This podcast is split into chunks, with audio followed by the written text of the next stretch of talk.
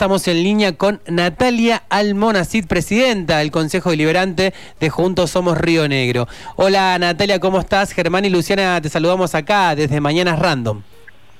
Buenos días, Germán y Luciana, buenos días a toda la audiencia, estamos bien, con diferentes acciones, pero bueno, un gusto poder eh, tener conversaciones con ustedes, de que estábamos programados Sí. Te, has encontrado, mejor dicho, para poder concretar esta, esta entrevista. Así que bienvenido sea que nos hemos podido contactar. Buenísimo.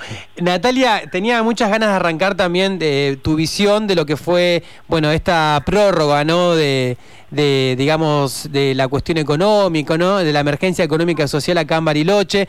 Como decía de la mañana hablamos con Julieta Wallace, desde el bloque de Frente de Todos no apoyaron esta iniciativa, eh, igual salió, ¿no? Por la cantidad de votos. Eh, ¿A qué se debe esta emergencia, digamos, esta prórroga acá en Bariloche?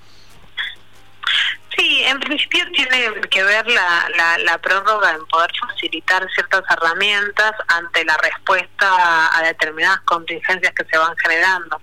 Yo creo que ahí, bueno, obviamente el Frente de Todos no acompañó, pero lo que no se está pudiendo analizar es en principio que más allá de la cuestión sanitaria o las restricciones de DISPO o ASPO, eh, Ah, vamos a afrontar un año bastante complejo, digo que ya lo vemos un poco, eh, lo, venimos viviendo en términos de, no sé, los aumentos que han tenido la, la, la calidad, o sea, lo que sale, eh, sostener la calidad de vida, como así también poder sostener la fuente de empleo. Hay muchos hoteles que hoy por hoy todavía incluso no han podido abrir porque no ha venido todo el contingente de estudiantes o la, la mayor la mayor cantidad de empresas que por lo general vienen. Hay sectores que van a tener una reactivación un poco más lenta, que ya lo hemos visto, y hay otros que, que es muy factible que, que este vaivén o esta cuestión de la segunda ola pueda llegar a generarse. La cuestión es, lo importante de la emergencia es mm. tener las posibilidades, eh, tener toda la herramienta administrativa legislativa para poder dar respuesta a eso, si es que se necesita y si es que no, bueno, obviamente no, no será utilizada, mm. pero ese era el objetivo de fondo. Sí, hay muchos temas del Consejo Deliberante, vamos a tratar algunos, por supuesto, por, una cuestión de tiempo. Otro tema importante es eh, la elección del defensor o defensora del pueblo. Bueno, ¿cómo vienen analizando todo esto? La semana pasada terminó, digamos, eh, el tiempo para anotarse y ahora empieza toda la carrera, ¿no?, para la elección, Natalia. Sí, se viene todo, o sea, ya cerramos la inscripción, digo, tuvimos ahí una, una inscripción que entró en tiempo, pero no había sido registrado por el sistema, que no salió en la convocatoria, pero en efectiva, digo, ya están los, los, postulantes. Ahora comienza el proceso de la de la audiencia pública, ¿no? De poder recibir a todos los postulantes que presenten sus proyectos, hacer las consultas. Yo particularmente ya he tenido varias reuniones a quienes mm. me han pedido tener las reuniones y bueno, después empezaremos a, a, a ver cómo se conjugan las voluntades para conseguir al próximo defensor del pueblo, que no es menor, supone ocho votos de los once que hay en el Consejo, o sea que realmente hay que hacer un gran acuerdo, más con la conformación que tenemos actualmente, que es un bloque, nuestro bloque que hace cinco, el de frente de todos que es de tres y después los tres monobloques, ¿no? Así que hay amplio consenso para poder definir y llegar a la fecha que tenemos eh, como límite en algún punto, porque es el 15 de mayo eh, se debería ya estar en funciones el nuevo defensor del pueblo, o en este caso, digo, porque también se ha notado y así lo he visto, eh, continúe la actual, ¿no? que busca la reelección. Te quería preguntar eso también, ¿no? En consonancia, ¿cómo, cómo analizás, digamos, la presentación que hizo la semana pasada Beatriz Oñate y que también apunta a una reelección de su cargo? Sí, sí, efectivamente. Bueno, estuvo, hizo la presentación de, justamente, ¿no? Perdón que estoy la Sí, sí. No, hay problema, no hay problema, se entiende. Eh, apunta a la renovación de su cargo. Bueno, yo particularmente hice algunas consultas en relación a los, a los puntos y a los, a los números que mostró en términos de consultas. Me parece que ahí hay, hay que reforzar, obviamente, eh, el Consejo recibe muchísimas consultas a la Comisión Legislativa porque obviamente después esos vecinos consiguen una respuesta a partir de eso. Bueno, una de las preguntas que le había manifestado a la doctora tenía que ver justamente con esto, ¿no? Porque de, de, de 1.500 personas que se acercan, simplemente el 20% termina en una gestión efectiva, mm. si han podido analizar ese proceso y qué es lo que, bueno, eso seguramente será materia de la audiencia pública, pero digo, se propone para que los vecinos cada vez más utilicen esa institución, que es justamente la que está para mediar, para acompañar y para resolver procesos que a veces eh, eh, desde otros ámbitos es más complejo. Tal cual. Eh, estamos hablando con Natalia Almonacid, presidenta del Consejo Deliberante de acá de San Carlos de Bariloche. Natalia, desde su bloque, ¿cuáles son los temas que están proponiendo para la ciudadanía? Bueno, nosotros tenemos varios temas en, carpeta, tenemos mm. muchos que tienen que ver con resoluciones en términos de tierras, mm. eh, estamos con el convenio con, obviamente, con sindicatos que tienen que ver con la Liara, bueno, hace poco se sancionó el de Luz y Fuerza, eh, que tiene que ver con soluciones habitacionales por intermedio de, obviamente, de sindicatos o cooperativas. Estamos mm. trabajando con uno también ahí en Jockey Club, que entiendo que va a estar pronto a ingresar. Eh, y después, en términos de así trascendentales, están el transporte, la propuesta que tiene el Ejecutivo por el vertedero. Eh, más allá de las que tenemos en carpeta que ya entraron el año pasado, pero que no han podido ser tratadas todavía, ¿no? ¿Qué tema el vertedero, no, Natalia? A futuro, digo. Sí, ahí lo que se apunta es básicamente a, conseguir una forma alternativa de, trabajar. Hoy lo que nosotros hacemos, eh, lo que hace el Estado, mejor dicho, es básicamente simplemente enterrar la basura que se encuentra en el vertedero, eh, lo cual eh, conlleva millones de cosas que tienen que ver con la contaminación de las napas, más allá de el proceso de, de, cómo ese gas metano que se genera a partir del orgánico que depositamos ahí surge a la superficie. Eh, y la propuesta está más ligada a la creación de plantas de tratamiento ¿sí? que cambiaría completamente el paradigma del vertedero, porque ya no existiría vertedero como así, obviamente el que actualmente hay tiene que ir a un proceso de remediación, eh, que se ha llevado adelante en varios lugares. El proceso claramente es, el que ya se está haciendo, pero sin seguir colocando más eh, residuos ahí y ir a un proceso de plantas de tratamiento, ¿no? Donde hay subproductos que que, conllevan no solamente a la, esta economía circular que siempre hablamos, que mucho de eso lo trabaja un poco la RB, que es el plástico, el papel y mm, el vidrio o con los metales, sino también todo lo que se genera con el orgánico y dentro de lo que se genera con el orgánico tenemos obviamente eh, energía, no solo no solo energía, sino también fertilizantes, digo, hay, hay procesos para llevar adelante.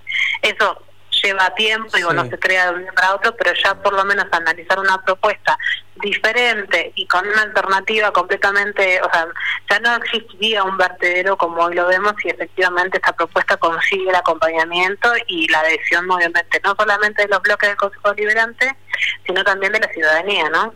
Tal cual. Natalia, otro tema importante, por lo menos también acá, bueno, estamos acá en Pájaro Azul, ¿no? Desde los kilómetros, el tema del transporte urbano de pasajeros. ¿Están analizando el, proyecto del, Poder Ejecutivo? Sí, el proyecto eh, eh, ingresó fines de diciembre, donde creo que había un contexto apremiante que tenía que ver con, la situación que se venía dando de, la, de las diferentes paros de, que llevaban los trabajadores al frente, que a la empresa de Minibus. Mm. Hoy, eh, obviamente, el dictamen ha salido hace poco y se debería comenzar el tratamiento. La realidad es que nosotros estábamos evaluando ese tratamiento porque el contexto es muy diferente. Digo, teníamos un contexto donde tuvimos un mes entero donde alrededor de cada 15 días aumentaba la nafta. Ustedes saben muy bien que más allá mm. del fondo de sustentabilidad, la creación de ese fondo también tiene que ver con un proyecto de una tasa eh, que va atada a los combustibles líquidos. Eh, hoy la realidad es que eh, es, un tema que estamos discutiendo dentro de bloque, obviamente también con el Ejecutivo, para ver si esto va a continuar en tratamiento o quizás se reformule, se busque funciones alternativas, más allá de que el trabajo que se ha hecho en refuncionalizar el sistema es interesante.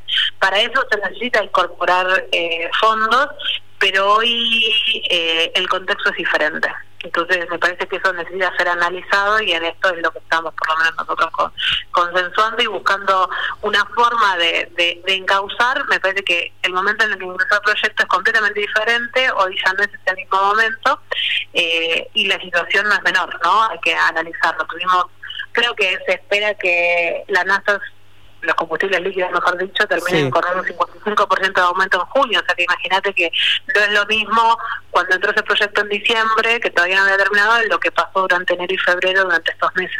Bien, tengo dos preguntas de, oyentes. Eh, Natalia, si te ah. parece, te voy a pasar a, a comentar. Dale.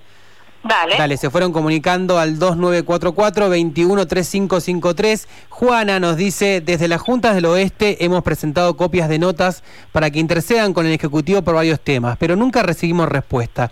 Ella, o sea, vos Natalia, como presidenta del Consejo, que también cuestionó a la Defensoria del Pueblo por esa falta de respuesta, bueno, la pregunta es, ¿cómo analiza esta práctica reincidente, dice la, la vecina del Ejecutivo Municipal, de no contestar las notas? No, bien, eh, ahí me, me, me, tomo el minuto para comentarle a la, a la vecina que particularmente no sé qué nota, sí me gustaría que me, me pases o me, después me facilites el teléfono de la gente para poder comunicarme, pero todas las notas son tratadas por la Comisión Legislativa los miércoles a las 9 de la mañana, quizás eso es algo que la vecina desconoce, pero digo, todas las notas ingresadas a presidencia del Consejo se ponen en el orden del día y se tratan los miércoles a las 9 de la mañana y se ve por nuestro canal de YouTube. Digo, eh, después se brinda, en el caso de que la nota termine siendo, eh, en principio, digo, ¿no? derivada del Ejecutivo porque es un tema del Ejecutivo y brinda la respuesta o no, nosotros eso se lo facilitamos y le damos un seguimiento. Quizás eso es lo que, no sé, muchas de las que he recibido del oeste eh, por lo menos hemos recibido, tenían que ver con el proyecto de la venta de los lotes y esas fueron pasadas a las comisiones, eh, después fueron los vecinos convocados por las comisiones. Eh, debería recordar cuál es puntualmente el tema, pero digo, todos los miércoles a las 9 de la mañana se tratan esas notas en la comisión legislativa, donde están todos los presidentes de bloque. Así se conforma el orden del día de la Comisión Legislativa. Bien, y otra pregunta de Sole, también acá de los kilómetros, dice, ¿podrías pedirle más especificaciones perdón, del otorgamiento de tierras en el Jockey Club? Bien, eh, no sé qué especificaciones puntualmente, es un proyecto que lo lleva adelante mi bloque con o sea, el Instituto de Tierras y Viviendas eh, y en este caso el concejal que es presidente de la Comisión de Obras y Gobiernos, que es parte de nuestro bloque, que es Gerardo Ávila.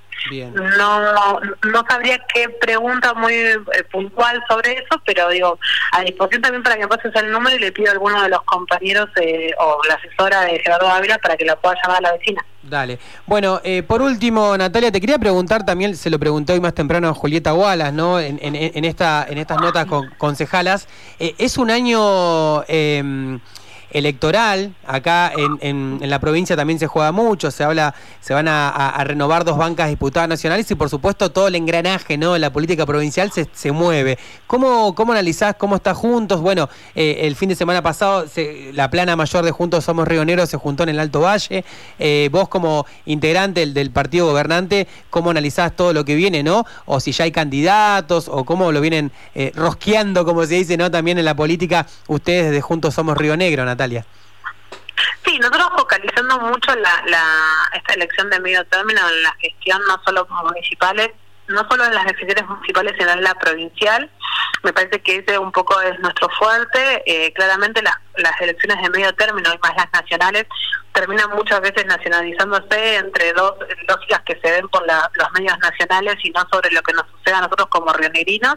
Nosotros apuntamos un poco más a eso, todavía obviamente no tenemos candidato, sí lo que tenemos en claro que eh, que surge un poco de la reunión de esta que fue en el Valle el sábado antepasado, tiene que ver un poco con, con el tema de las pasos y de cómo vamos a estar, cuál es nuestra posición con respecto al tema de las pasos. Nosotros eh, solicitamos obviamente la suspensión de las mismas en función de, primero de la situación sanitaria, después eh, los derivados de esa situación sanitaria que tienen que ver con situaciones económicas, donde realmente, y esto lo pongo y se lo transmito a la ciudadanía porque me parece importante, es lo que conlleva hacer una elección eh, una elección digo de, este de este tipo que lleva muchísimo muchísimo dinero digo y muchas veces las cosas fueron creadas como un término intermedio para que los partidos puedan dirimir sus candidatos.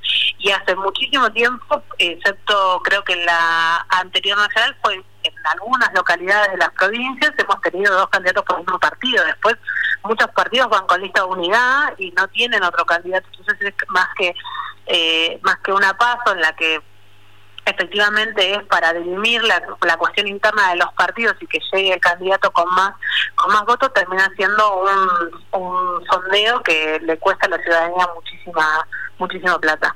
por eso nuestra posición eh, es bastante firme en eso, en principio por lo de la pandemia, más más que nada, la cantidad de contagios y demás, sino también por, por eh, lo que económicamente sale más en, en circunscripciones como las nuestras que no tienen competidores por la misma lista, sino que hay listas de unidades. Claro, sí.